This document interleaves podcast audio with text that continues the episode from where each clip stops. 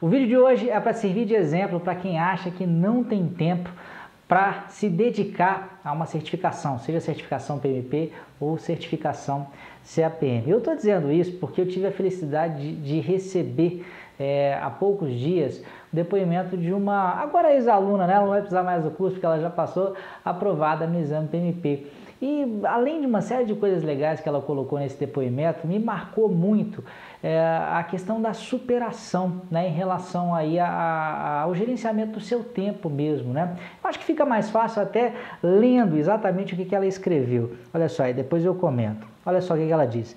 Durante o tempo de estudo, tive inúmeras e inúmeras e inúmeras dificuldades, pois trabalhava em uma consultoria em São Paulo, viajava 320 quilômetros praticamente todos os dias. A minha empresa não me apoiava nos estudos até, de certa forma, subestimava a certificação.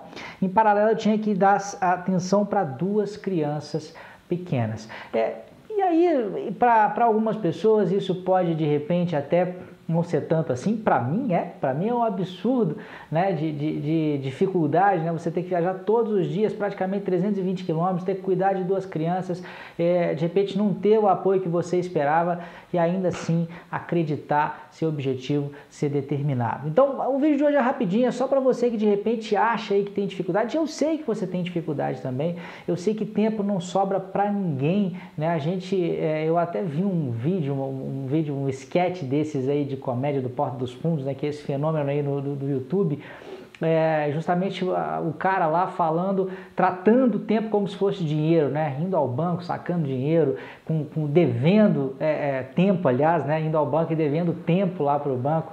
É, e eu acho que as nossas vidas acabam sendo assim mesmo. Mas se a gente não definir né, aquilo que é importante para a gente e de fato traçar um plano, né, traçar uma meta, traçar um objetivo e correr atrás, realmente as coisas não vão sair do lugar. E o exemplo dessa aluna aí, que eu não vou revelar o nome, né, porque eu não sei se ela né, gostaria, ela até cita a questão da, da, da, sua empresa, mas eu acho que esse trechinho ela não vai achar ruim da gente colocar aqui e vai servir para é, estimular você a conseguir também a sua certificação. É isso aí, um grande abraço e até a próxima.